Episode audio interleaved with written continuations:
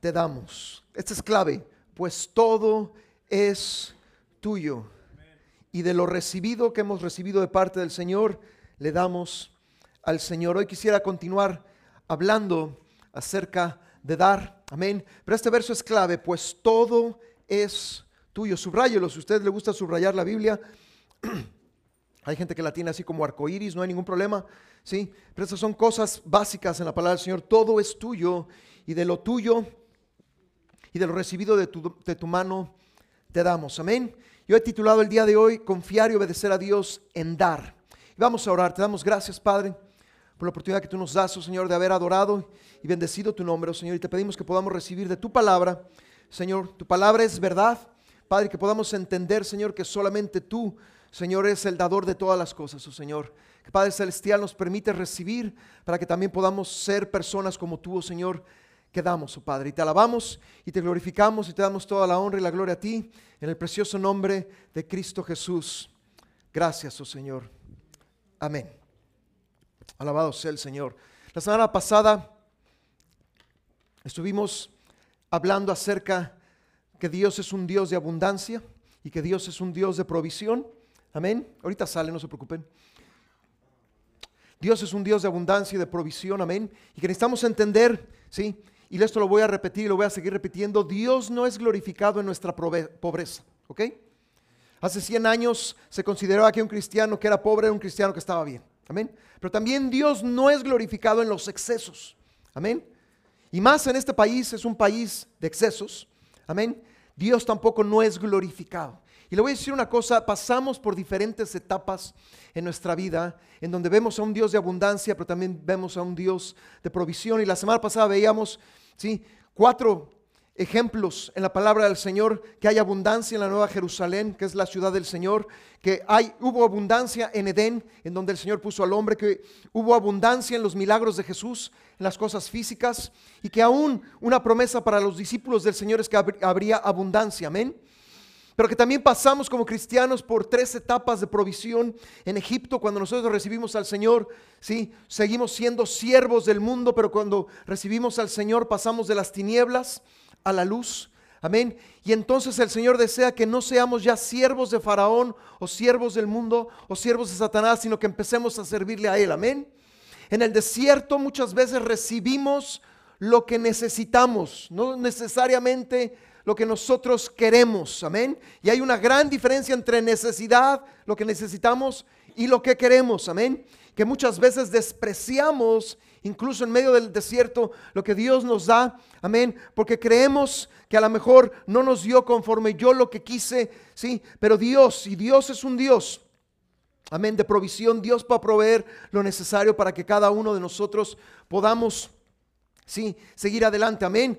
Eh, la veíamos la semana pasada, el Señor es mi pastor, Jehová es mi pastor y dice, nada me faltará. Y eso tenemos que recordarlo una y otra vez. Amén, se nos olvida muchas, muchas veces. También veíamos que hubo una circuncisión, un cambio de corazón para poder entrar a la tierra prometida y que Dios ha prometido una tierra prometida, pero en esa tierra prometida iba a haber una continua provisión. Amén. Muy pocos cristianos han entrado espiritualmente a la tierra prometida, amén, en donde hay una continua provisión, amén. Y uno de los ejemplos fue Abraham. Abraham fue un hombre muy rico, amén, como muchos personajes en la palabra del Señor, pero esa riqueza no se le metió a la cabeza, como desgraciadamente mucha gente, ¿sí? Eh, se le mete a la cabeza, ¿sí? Y dice la palabra del Señor que él no deseaba que el mundo lo recompensara, amén. Y en respuesta a eso el Señor le dice, yo soy tu recompensa. Últimamente, la recompensa que tenemos que buscar es la del Señor y no la de los hombres. Amén. Primera de Crónicas 29, 14, pues todo es tuyo. Amén. Todo es tuyo y de lo recibido de tu mano te damos. Amén. Somos administradores en cinco aspectos principales. Amén. Y le voy a decir una cosa, un administrador no es dueño de las cosas. Amén. Cinco cosas en las cuales no somos dueños. Número uno, nuestra vida. Salmo 90, 12 dice, enséñanos de tal modo a contar nuestros días que traigamos al corazón sabiduría. El Señor ha determinado ciertos días que debemos de vivir en esta tierra. Amén. Hace, unos, hace unas semanas lo decía de esta manera, es como si cada semana, si tuviéramos siete días en una semana y cada uno de esos días representan 10 años, ¿ok? Si tú tienes 20 años, estás en el día martes de tu vida. Yo que tengo un poco más de 50, estoy en el día viernes de mi vida. Ya no me queda mucho, amén. Es más, mis, mis mañanas son menores que mis ayeres. Diga amén. Pero dice la palabra del Señor que enséñanos de tal modo a contar nuestros días. Número dos, nuestro tiempo. El tiempo es algo que no va a regresar. Nunca más. Este día no se va a volver a repetir. Amén. Y nuestro tiempo, dice la Biblia, que todo lo hizo hermoso en su tiempo, si estás en la voluntad del Señor. Amén. Número tres, nuestros talentos. ¿Sí? Mucha gente dice que no tiene talentos. Yo creo que tú tienes más de un talento, pero si tuvieras uno solo, eso no es tuyo. Repite conmigo, mi talento no es mío. Salmo 25, versos 14, 15, porque el reino de los cielos es como un hombre que yéndose lejos, está hablando el Señor Jesús, llamó a sus siervos, que somos nosotros, y les entregó sus bienes. A uno dio cinco talentos, a otro dos y a otro uno. Y nosotros somos esos administradores de uno, de dos o de cinco, de diez, o los talentos que el Señor nos haya dado. Amén. Número cuatro, nuestras posesiones. Salmo 47, 7 dice, porque Dios es el rey. Si tú crees que eres dueño de algo, estás totalmente equivocado. Solamente estás pagando renta. Tú me puedes decir, pero pastor es mi casa, aún si es tu casa, estás pagando renta en esta tierra. Porque todo lo que hay en esta tierra es de quién? Del Señor. Número 5, nuestras finanzas. Eclesiastés capítulo 5, verso 19, asimismo a todo hombre a quien Dios da riquezas y bienes. Si tú llegas a tener riquezas y bienes en esta tierra, ¿quién lo dio? Dios. Y lo da también la facultad para que coma de ellas y tome su parte y goce de su trabajo. Amén. Eclesiastés continúa que hay gente que Dios le ha dado riquezas, pero que Dios no le ha dado la facultad de poder disfrutar de ellas. Amén. Las dos cosas provienen de Dios. Yo he visto mucha gente miserable, que tiene muchísimo dinero, pero miserable porque no disfruta de las cosas. Amén. Estas cinco cosas, mis hermanos, somos administradores, no administradores, ¿ok? Administradores. Realmente si queremos aprender a dar, ¿sí? Hay dos cosas que quiero ver, dos cosas muy sencillas. Debemos de confiar en el Señor y debemos de obedecer al Señor. Una persona que confía en el Señor es una persona que obedece al Señor. Mucha gente dice que confía en el Señor, pero eso no se traduce en obediencia. Realmente la verdadera confianza se traduce en obediencia. Así de sencillo. Son principios básicos de la palabra del Señor. Mucha gente en la calle dice, yo confío en Dios, no es cierto, porque no obedece a Dios.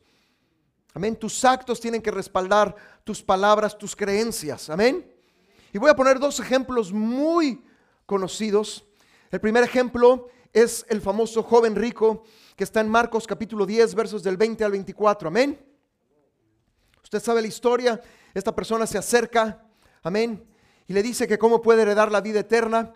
¿Sí? El Señor le dice que tiene que hacer ciertas, ciertas cosas y esta es la contestación de esta persona. ¿Sí? Todo esto lo he guardado desde mi juventud. Jesús mirándole dice, le amó. No, dice ahí lo quiso molestar. No dice, eh, le voy a meter una zancadilla a ver qué pasa. No. En medio de su amor, le dice esta persona, quiero que vayas más allá de lo que has sido. Amén. Y le dice, una cosa te falta. Anda, vende todo lo que tienes y dalo a los pobres y tendrás tesoro en el cielo. Y ven y sígueme tomando tu cruz. Pero él afligido por esta palabra, se fue triste porque tenía muchas posesiones. ¿Por qué el joven no respondió en obediencia al Señor? Amén. Más adelante lo dice el Señor, hijos, cuán difícil es entrar en el reino de Dios a los que confían. Esta persona tuvo dos alternativas, seguir confiando en sus posesiones o confiar plenamente en el Señor. Amén. Estoy diciendo que él no confiaba en el Señor, por supuesto que confiaba, porque había ciertos mandamientos que estaba cumpliendo. Pero el Señor le dice, una cosa te falta, o sea, confiar plenamente. Mucha gente no va más allá de este verso, pero no se pone a pensar. ¿sí? Mucha gente te podría decir, ¿y qué pasa? ¿Se va a quedar sin nada? ¿Se va a quedar pobre, pobre, pobre, que va a estar mendigando en la calle? No, esa es una de las promesas en Proverbios 19, 17. ¿Qué dice? A Jehová presta al que da al pobre y el bien que ha hecho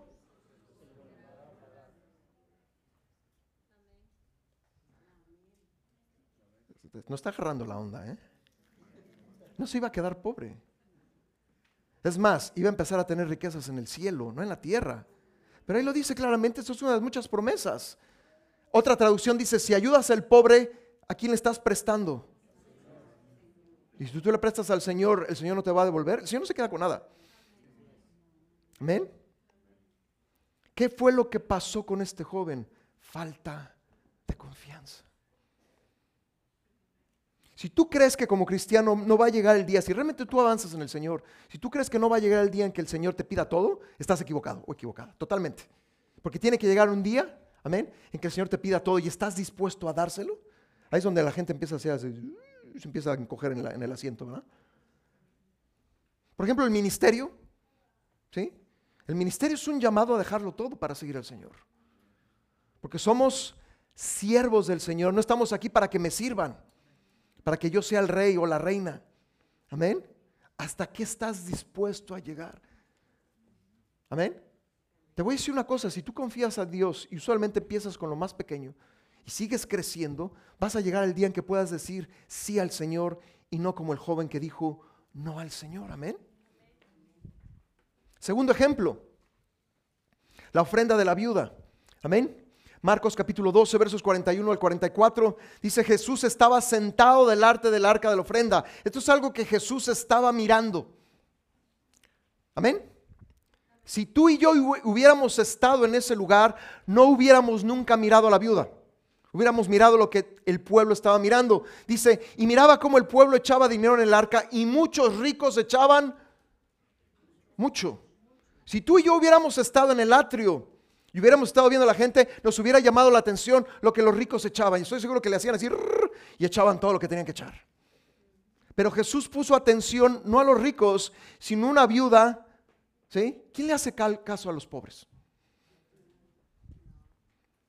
Dice, y vino una viuda pobre y echó dos blancas, o sea, un cuadrante. Entonces, llamando a sus discípulos, Jesús les llama y les dice, aquí hay una lección que yo quiero que ustedes aprendan. Amén.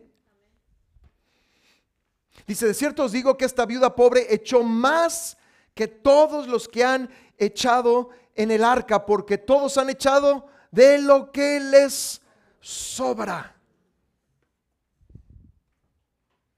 Dios se fija si damos lo que nos sobra, diga, sí. Dios se fija si lo damos de corazón, sí. Dios se fija si lo damos a fuerzas, sí. Dios se fija en todo, diga, sí. Hace poco alguien me contaba que alguien tuvo una visión en Filipinas, hace algunos años, y veía como un ángel ¿sí? anotaba dos cosas, ¿sí? porque hay ángeles en medio de nosotros. Número uno, la respuesta de la gente después del mensaje, cómo respondía la gente. Y número dos, cuánto la gente daba. El Señor tiene a sus tesoreros apuntando. Amén. Hay promesas del Señor acerca de las viudas, por supuesto. Salmo 146, verso 9 dice, Jehová guarda a los extranjeros, al huérfano y a la viuda sostiene. Esta viuda, diferente al joven, confiaba en el Señor y lo dio todo. ¿Por qué? Porque sabía que Dios la iba a sostener. ¿Usted, se está dando cuenta? Ella respondió a lo que cree. Tú y yo vamos a responder a lo que creemos. Hay veces que creemos equivocadamente, pero respondemos conforme a lo que creemos o lo que no queremos creer. Amén. Dice la palabra del Señor, Proverbios 15, 25, Jehová asolará la casa de los soberbios, pero afirmará La heredad, inclusive las viudas pueden tener herencia, por supuesto que sí, porque el Señor los cuida. Por eso dice al, al principio, Jehová guarda a los extranjeros, a los huérfanos y a las viudas. Es más, el Señor dice en su palabra que los pobres siempre los vamos a tener. ¿Por qué van a estar siempre? Para que nosotros como cristianos podamos ir y qué? Ayudarles. Hello. Yo sé, alguna gente ya está haciendo crisis en su corazón, ¿verdad? Lo que ve Jesús, tres cosas que ve Jesús. Número uno, Jesús ve lo que damos, lo material. Los ricos dieron mucho, la viuda dio dos blancas, un cuadrante, que era muy poco dinero. ¿ok? Número dos, Jesús ve cómo lo damos. No solamente ve cuánto, sino cómo. Los ricos daban lo que les sobraba. La viuda dio toda de su pobreza, amén. Y el motivo. Jesús ve también por, eh, el por qué damos. ¿sí? Daban, y yo creo que los ricos daban por cumplir para las ofrendas y los veía la gente. Mucha gente que tiene dinero les encanta ser alabado por otra gente. Que digan, wow, cuánto tienes. Uy, cuánto has dado. Uy.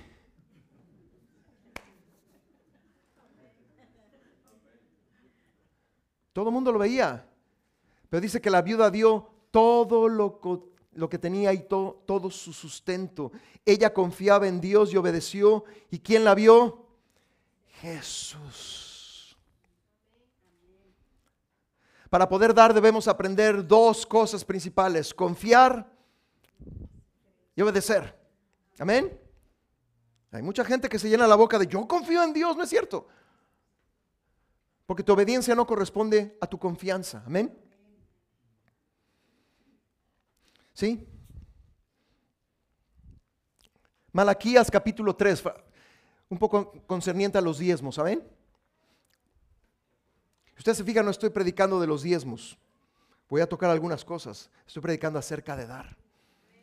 Hay gente que oye la palabra diezmo y, rechinan sus oídos.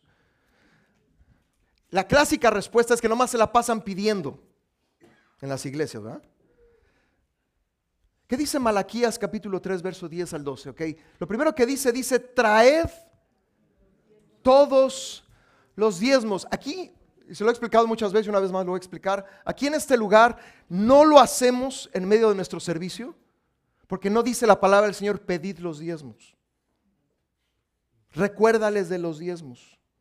Insísteles en los diezmos. ¿Qué dice ahí? Traer, es responsabilidad de usted como cristiano.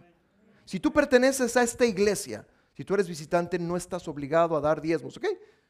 Pero si tú perteneces a esta iglesia, el Señor te dice el día de hoy, desde tu casa tienes que planear traer tus diezmos. Por eso la caja está ahí abajo. Nadie te está viendo, solamente quien te está viendo. El ángel que está apuntando, ¿verdad? El Señor tiene su cámara ahí. Traed todos los diezmos al alfolí, al alfolí y haya alimento en mi casa y probadme ahora en esto. Lo amarillo es lo que nos toca hacer a nosotros. Es la única palabra en la Biblia que dice pruébame. O sea, ¿qué significa? Mucha gente dice, no, es que no puedo darlos porque si no, no me alcanza. Por eso no te alcanza. Ahora te dice el Señor, dalos y pruébame. ¿Sí? Y dice, abriré las ventanas de los cielos. Estoy seguro que les pregunto, ¿quién quiere que las, las ventanas de los cielos sean abiertas sobre su vida? Y derramaré sobre vosotros bendición hasta qué? Todos dicen amén, ¿verdad? Pero ¿cómo empieza? traed. Hello. Hay gente que nomás ve la parte que les conviene, ¿verdad? Ahora dice también, reprenderé también por vosotros al devorador. ¿Alguna vez le ha pasado que se descompone el carro? Y después se descompone el refri. Y después se descompone esto y se descompone aquello y se descompone aquí, se descompone allá. Y metes dinero aquí en la bolsa y es como si tuvieras un hoyo en la bolsa. ¿Cómo se llama ese personaje? El devorador.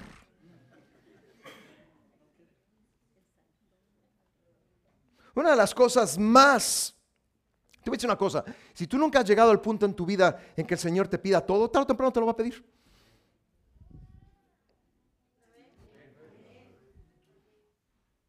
Estaba oyendo el testimonio de un hombre, es alguien conocido. Dice que estaba en medio de una reunión, ¿verdad? Y acababa de recibir una camioneta nuevecita, 50 mil dólares. Y el Señor le dijo, dala a la obra. Era una camioneta que estaba pagada, ¿ok? No les dio la letra a, la, la, iglesia y síguela pagando, ¿verdad? 50 mil dólares, dice, la entregamos, dice, y eso funcionó. Dice, y no lo estoy diciendo porque yo lo haya hecho, sino para que muchísima gente viniera y hubiera en abundancia, porque estaban levantando una obra en cierto lugar aquí en Estados Unidos. Muchas veces Dios te puede pedir algo grande, ¿sí? Para que también tú seas ejemplo para otras personas. Yo sé. Y todas las naciones os dirán, bienaventurados. Amén. Porque seréis tierra deseable, dice Jehová de los ejércitos. Malaquías capítulo 3, verso 10 al 12 empieza conmigo y tiene que haber un paso de fe. Amén. Siguiente. Probadme, que significa investiga, examina, pon a prueba, cree y obedece y verás los resultados. La palabra derramar significa no habrá lugar suficiente. Vuelvo a repetir, Dios no bendice a cuentagotas. Dios no bendice con un gotero y me te voy a mandar una, una, una gota de bendición. No, Dios quiere sobreabundar. Dice, detendrá al devorador, que significa literal el que se come todo. Ahora, si tú no das, va a venir el devorador y se va a comer todo y no te va a alcanzar. Amén. Seremos bienaventurados. Y realmente la palabra bienaventurado aquí significa caminar, avanzar, progresar. O sea, vas a poder qué? Seguir adelante. Y, y, último punto, seremos deseables, seremos una delicia. ¿Por qué no damos? Es la gran respuesta. Aquí hay cuatro, que son las más comunes, ¿ok? Puede haber más. Estamos en el país del dólar, del bendito dólar, ¿verdad? Y mucha gente se inclina, como en esta ilustración, al dólar, amén. Amamos y adoramos el dinero. Mateo 6:24 dice, ninguno puede servir a dos señores. Si ustedes se fijan, en este pasaje está hablando de las riquezas como si fuera un señor, como si fuera un amo, como si fuera un Dios con D minúscula. Tú sabes que el dinero, las posesiones, las riquezas, pueden ser un Dios. Y pueden robar la adoración a quien todo se lo merece. Amén.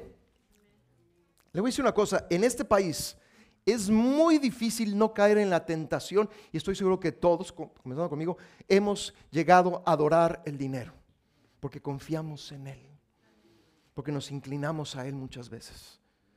Amén. En este país de abundancia, tú vas a cualquier lugar y hay abundancia, ¿verdad? Aquí lo que más hay es variedad. Te metes a Amazon, ¿verdad?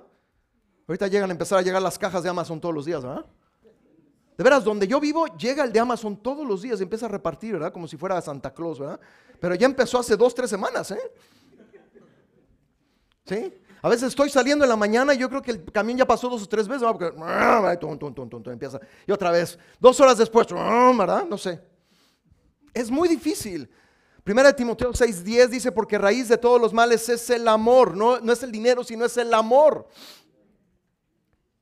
Y a algunas personas, dice la nueva traducción viviente, en su intenso deseo por el dinero, se han desfiado de la fe verdadera. ¿Qué quiere decir lo que dice Mateo? Que si tú deseas eso, te vas a desviar de Dios. Amén.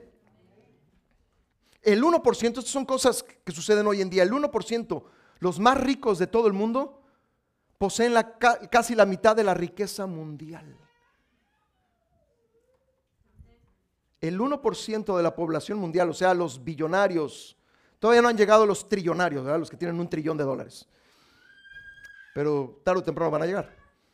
Pero el 1% es dueño de la mitad y uno podría decir, es que hay mucha pobreza. No, no habría pobreza si estuviera bien repartidas las cosas. Número dos, 81 billonarios tienen más riqueza que el 50% del mundo combinado. Las naciones más pobres del mundo gastan cuatro veces más en pagar deudas que en el cuidado de la salud. Desgraciadamente muchos de nosotros tenemos esa desde nuestros países. ¿Sí? Tenemos la herencia de las deudas. Nuestros países están endeudados. Nuestros presidentes y líderes no saben cómo manejar el dinero. Desgraciadamente también hay mucho robo, corrupción, etcétera, etcétera. ¿Me explico? Dios quiere, desea quitar ese amor y esa adoración al dinero. Amén. Número dos, avaricia. Si, ustedes van al diccionario, ¿qué significa avaricia? Dice, es el afán de poseer muchas riquezas o cosas materiales por el solo placer de atesorarlas sin compartirlas con nadie. Estoy seguro que alguna vez han visto a una serie de, de niños en el kinder, ¿sí? Y de repente hay alguien que tiene un juguete que todos los niños y las niñas quieren. Pueden tener 20 juguetes a un lado, pero todos los niños y las niñas quieren. Eso es avaricia. Porque vienen todos los niños y las niñas, yo quiero este, yo quiero este, yo quiero este. ¿Me explico? ¿Les ha pasado alguna vez han visto eso? Amén. Y les dijo, mirad y guardaos de toda avaricia, porque la vida del hombre no consiste en la abundancia de los bienes que posee. Amén. Hebreos 13:5 dice, sean vuestras costumbres sin avaricia, contentos con lo que tenemos. Amén. Porque Dios ha dicho, amén.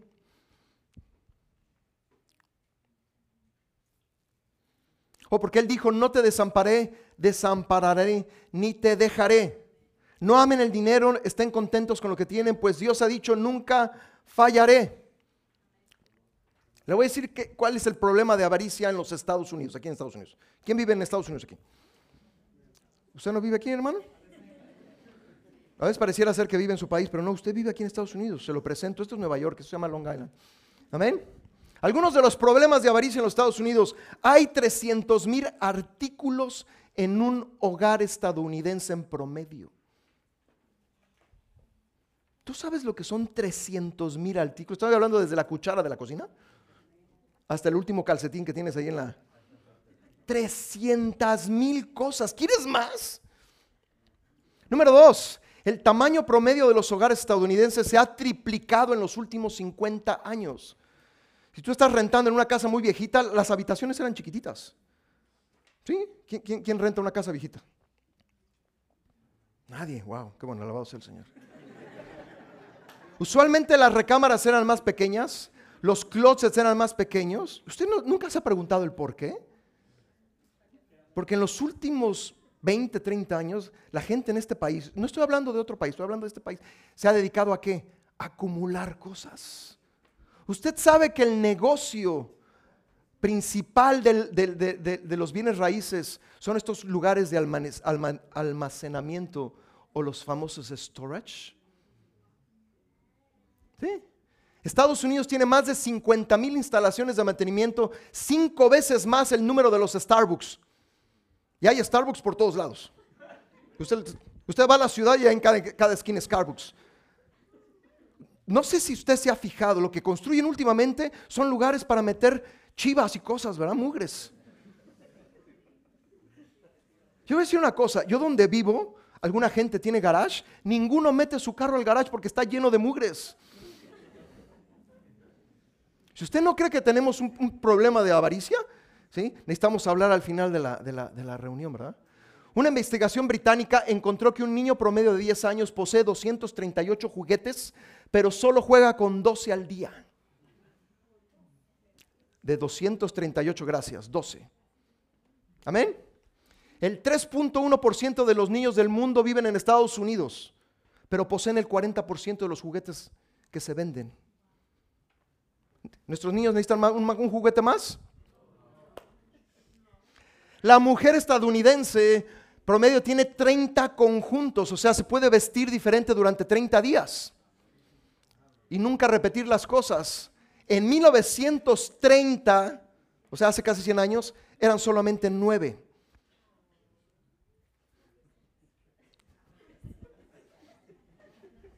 Yo sé, si les sigo se van a empezar a... Yo no sé, esta, esta, esta imagen se hizo famosa hace unos meses. Nunca, no sé si vieron esta imagen. Vean lo que dice la pancarta, amor, utilizamos el dinero de la renta para estar aquí todos por Messi. Cuando Messi llegó al Inter de, Miami, esto se hizo famoso. Y los, los dos niños, discúlpanos mamá. Si fue cierto o no, no lo sé, pero esto recorrió todo el internet. O sea, en vez de pagar la renta, se fueron a ver a Messi.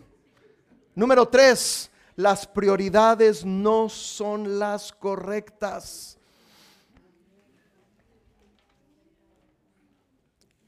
Digo, Messi en sí no me cae gordo. Los que me caen gordos son la gente que sigue a Messi. ¿Quién cree que ha hecho millonario a Messi? Levante su mano porque usted también tiene una camiseta de Messi metida por ahí. Tiene tres, amén. ¿Cuánto cuesta una camiseta de Messi? ¿90 dólares barata? ¿100 dólares? ¿150 dólares? Y la misma camiseta en el Sam's Club vale 10. Le voy a decir una cosa, el problema muchas veces son las prioridades, no las tienes en orden. Hay gente que se queja, pero ¿por qué ese músico tiene millones? Pues porque tú se los has dado.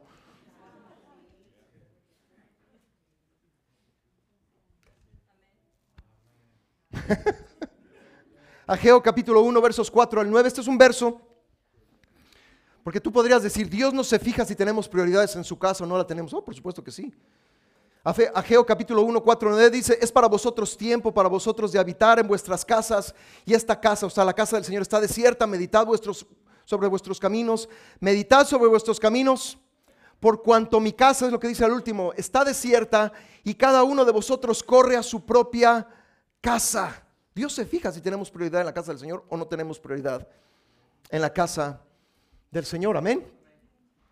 Puse esta camioneta como ejemplo. Espero, espero que nadie tenga esta camioneta porque a lo mejor puede decir, hijo, ya me señaló el pastor, ¿no?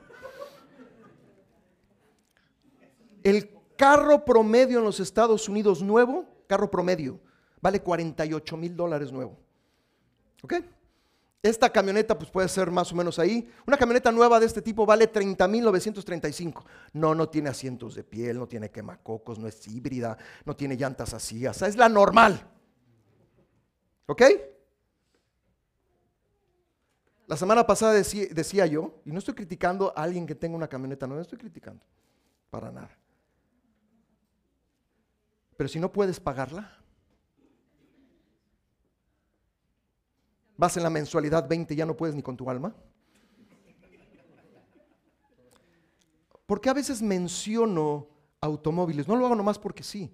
Usualmente el automóvil es la segunda cosa más cara que vas a comprar en tu vida. La primera es una casa. ¿Ok? A lo mejor si tienes varias casas, bueno, eres afortunado, ¿verdad? Automóviles a lo mejor vas a tener varios en tu vida, que eso es lo, común.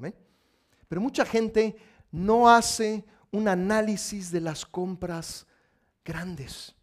Por eso quise poner este ejemplo. La misma camioneta nueva de casi 31 mil dólares, usada, mismo año, con 31 mil millas, vale 23 mil dólares. Tú sabes que cuando tú estrenas una camioneta, la que sea, sales del dealer y ya perdió 30% de, su, de su valor. Una de las peores inversiones es un automóvil. Y te voy a decir por qué. Número uno, porque se deprecia rápidamente.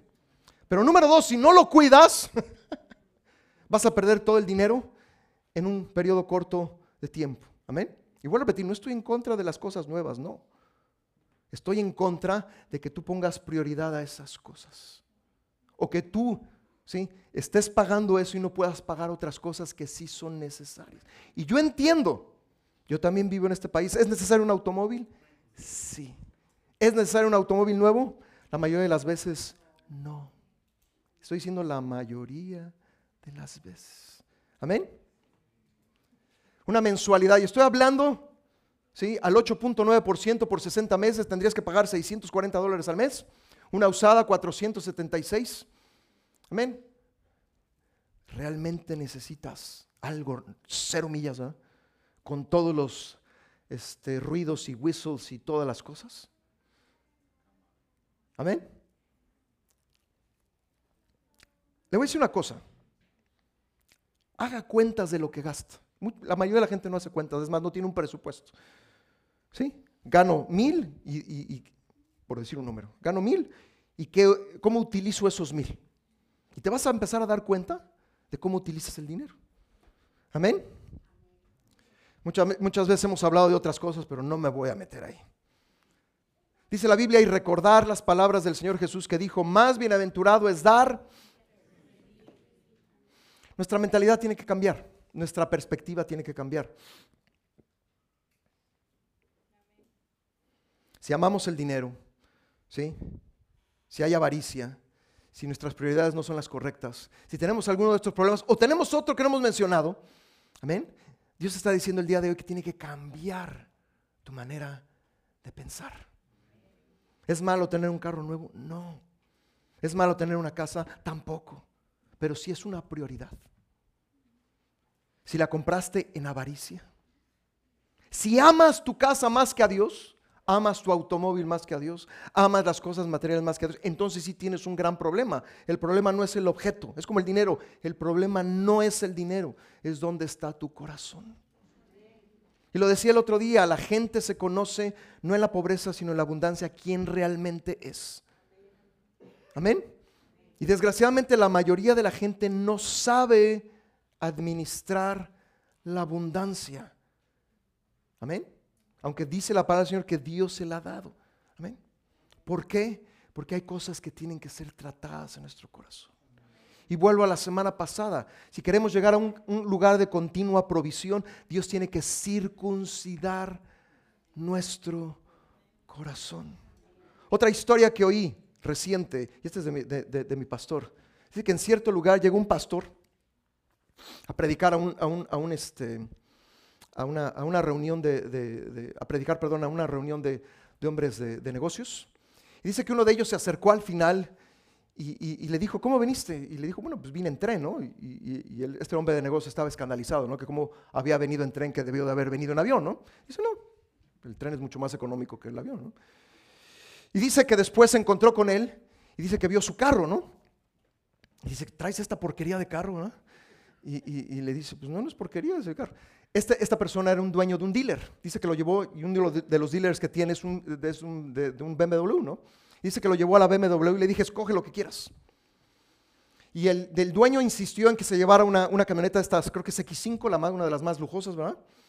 Y el, y el, predicador dijo, no, no, no, no, mejor me llevo una X3 o X1, no sé. Y se la llevó. Cero millas.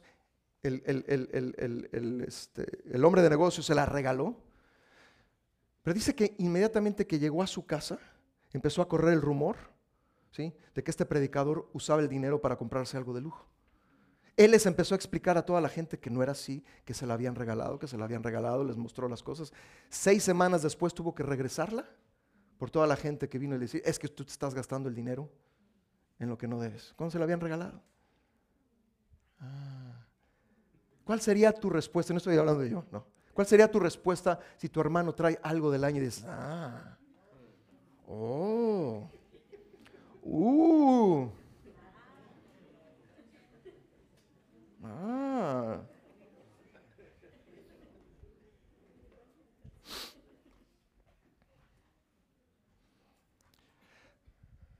Siguiente. Este es también Estados Unidos. ¿sí? Y estoy hablando de un país, sí, el país más rico del mundo, Estados Unidos. Es un hecho que la gente que diezma constituye entre el 10 y el 25% de una congregación. Si vamos a todas las congregaciones, hay 415 o 420 mil iglesias registradas en los Estados Unidos. ¿Sí? Entre el 10 y el 25% de la gente que está en esas iglesias, chicas, medianas o grandes, son las que realmente diezman. ¿Eso quiere decir que el 75%? Mm. Solamente el 5% de los cristianos diezman el 10% en Estados Unidos. El 5%. El 80% de los estadounidenses dan el 2% de sus ingresos.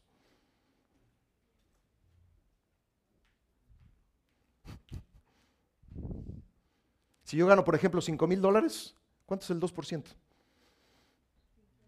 100 dólares. Ganas 5 mil y solamente puedes dar 100. Wow.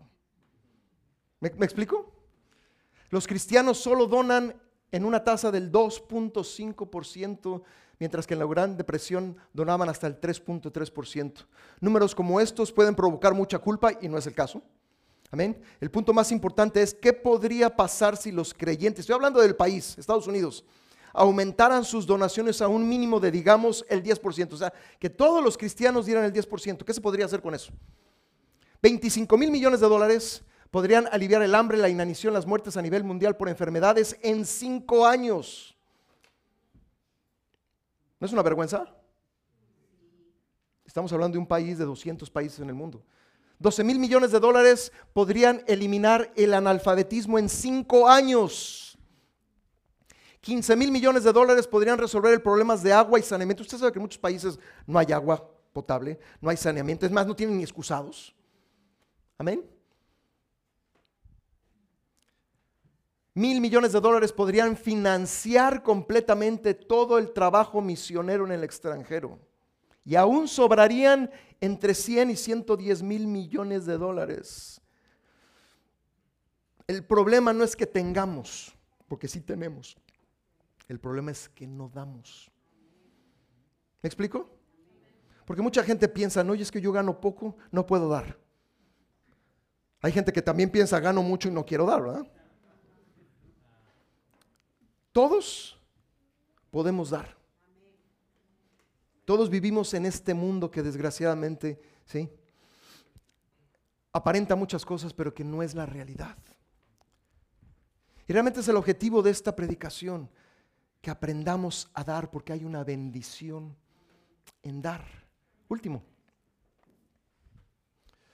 Proverbios capítulo 11, verso 24, hay quienes reparten ¿Y qué dice ahí? Y les es... Le voy a decir una cosa, el problema es que si tú retienes lo poco o lo mucho, estás deteniendo la bendición. Amén. Cualquiera que sea tu salario. Pastor, usted no entiende. Por supuesto que entiendo. Amén. He vivido en este país 23 años. Sé lo que cuesta la dichosa renta, ¿verdad que sí? Sé lo que cuesta, sí, tener un automóvil. Sí, sé lo que cuesta todo. La comida, ¿cómo ha subido, mis hermanas? Pero tienes un Dios que provee.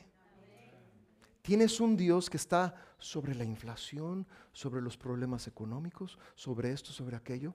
Y dice la Biblia que si tú repartes, va a ser añadido más. Mucha gente no entiende esto. Quiere tener más, pero no quiere dar más. Así no funciona. Tú tienes que dar para entonces poder recibir y seguir dando, porque es un círculo. A veces yo le he llamado el círculo de la bendición en esta área. Hay muchos círculos de bendición. Amén. Dice, y hay quienes retienen más de lo que es justo, o sea, los codos, los tacaños, los que no se comen el plátano, ¿verdad? Para no este, quitarle la cáscara, ¿verdad? hay gente tacaña. Hay gente coda. Hay gente que sigue diciendo esto es mío, esto es mío, esto es mío. Dice, pero vienen a qué?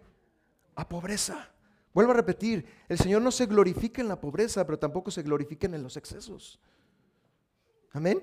Dios desea glorificarse en sus hijos. Colosenses 1.27 dice que Cristo en nosotros.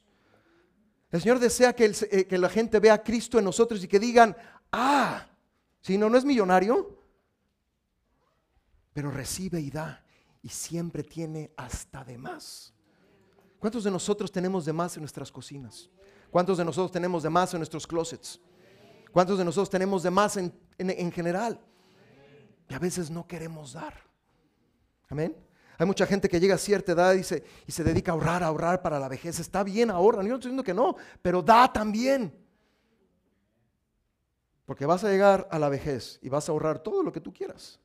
Pero dice que si, que si retienes más de lo que es justo, vienes a qué? A pobreza. Lucas capítulo 6, 38 dice, dad y se os dará. No dice, te voy a dar y tú das. ¿Verdad que sí? ¿Qué dice primero? Dad. O sea, ¿con, quién empieza? Y se os dará. Medida buena, apretada, remecida, rebosando, darán en vuestro regazo, porque con la misma medida con que medís, si tú eres codo y mides todo en la codeza que tienes, así vas a medir vas a ser medida. ¿Me explico? Si tú eres abundante, ¿sí? Si tú aprendes a dar con esa misma medida, Dios te va a dar.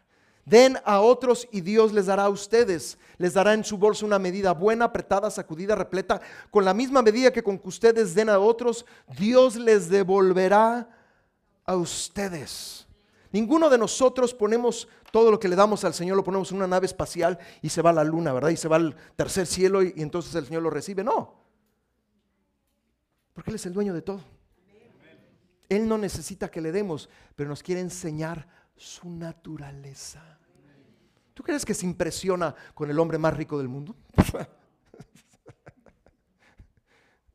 Él no se impresiona con las cosas materiales, no se impresiona ¿sí? si tienes poco o mucho dinero, no se impresiona si sabes o no sabes, se impresiona cuando tienes un corazón como el de la viuda. Por eso llamó Jesús a sus discípulos y le dijo, miren la viuda, esta dio mucho más que todos ellos. ¿Alguna vez te has preguntado de qué Jesús se impresiona? Esa es una de ellas. Otra de las cosas que Jesús impresiona es cuando ve una medida de fe que no ve normalmente. ¿Sí? Mucha gente dice que el tipo de cambio en el cielo es la fe. Y no estoy diciendo que compres a Dios con la fe, no. Lo que estoy diciendo es que cómo se miden las cosas en el cielo por la fe. Si tú y yo confiamos en el Señor, tenemos que aprender a dar.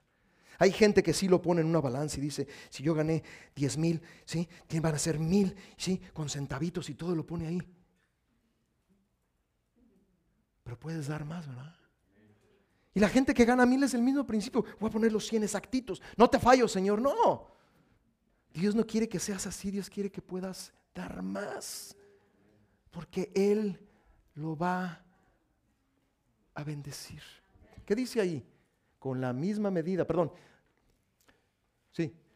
Dios les devolverá a ustedes con la misma medida. En la medida de que tú hayas dado, Dios te lo va a devolver en la medida que tú hagas las cosas, Dios va a responder. Y se los digo a final de año. Algunos dicen, no, pues ya este año ya se acabó y ya hice tontería y media. Bueno, para que usted no empiece el 2024 haciendo tontería y media en lo financiero, busque a Dios. Yo no sé, a veces me, a veces no, no entiendo cuando la gente dice, voy a preguntarle a Dios qué debo de dar. Cálmate.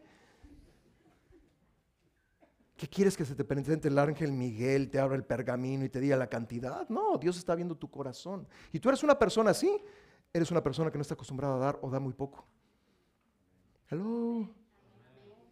Hello. ¿Sí? Si tú tienes que preguntarle a Dios cuánto dar, dices, Dios mío santo.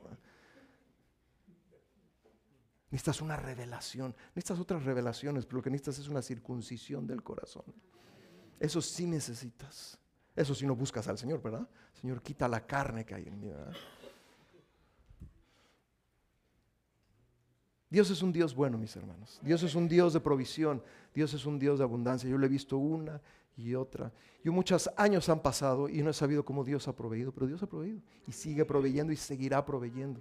Porque nunca te dejaré, nunca te desampararé. El Señor es mi pastor y nada me faltará. Y yo creo que es tiempo de que tú y yo, mi hermano, aprendamos a dar y a dar, ¿sí? Con gratitud, dar, ¿sí? Con acción de gracias, gracias, no desperdiciar nuestras oraciones pidiéndole al Señor, ¿cuánto debo de dar?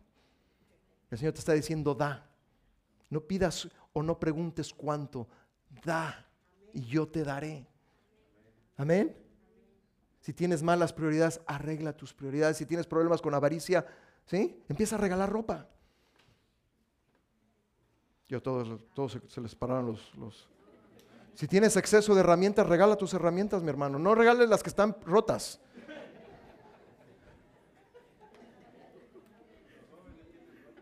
Si tienes exceso de algo, regálalo. Yo he conocido gente que tiene 8 o 9 carros y tú tienes 8 o 9 carros y nomás usas 3, regala otros 4. Ay, el pastor, yo te le está dando el ataque cardíaco, ¿verdad? Digo, no conozco a nadie aquí que tenga 8 carros, pero ¿usted me está entendiendo? ¿Usted necesita 8 carros? ¿Usted necesita 5 carros cuando nomás utiliza 2? No sé.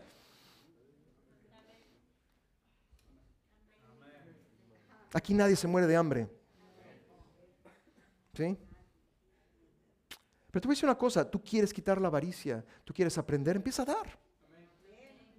no des, por ejemplo, cuando tú compras un regalo, yo cu- cuando compro regalos, ¿sí? Los compro como si fueran para mí. O sea, yo los, yo los utilizo, entonces le doy a esa persona para que los utilice. No doy lo que me sobra, en el sentido de que esto no me gusta. Y, porque mucha gente le hace así, ¿verdad? Recibió algo que no le gustaba y se lo voy a regalar, ¿verdad? Regala algo que tú mismo utilizarías. Y estoy hablando de los regalos porque ahorita empiezan las, compras de pánico, ¿verdad? ¿Qué voy a regalar? Amén. ¿Por qué no cerramos nuestros ojos? Le voy a pedir a los.